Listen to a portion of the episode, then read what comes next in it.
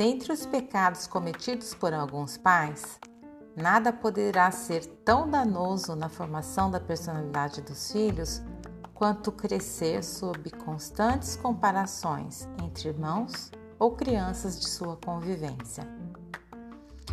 As crianças necessitam de muito respeito para poderem se desenvolver em seu ritmo e tempo.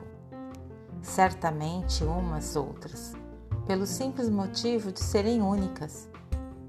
Algumas terão facilidades com números e raciocínio lógico, outras serão fantásticas nas habilidades manuais.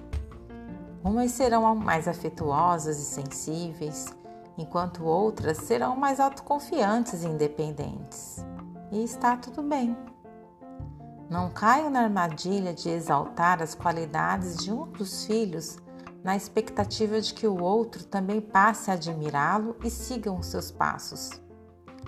Arriscaria dizer que com esse comportamento, muitos pais acabam tendo como resultado uma criança cuja autoestima mostra-se muito rebaixada e frágil e um ambiente familiar onde o ciúme, a inveja e a competição entre as crianças impera.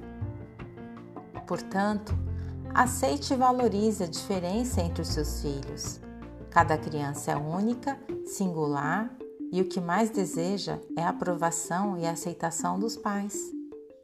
As comparações entre as crianças servem apenas para reduzir a autoestima e estimular sentimentos de inadequação e competição.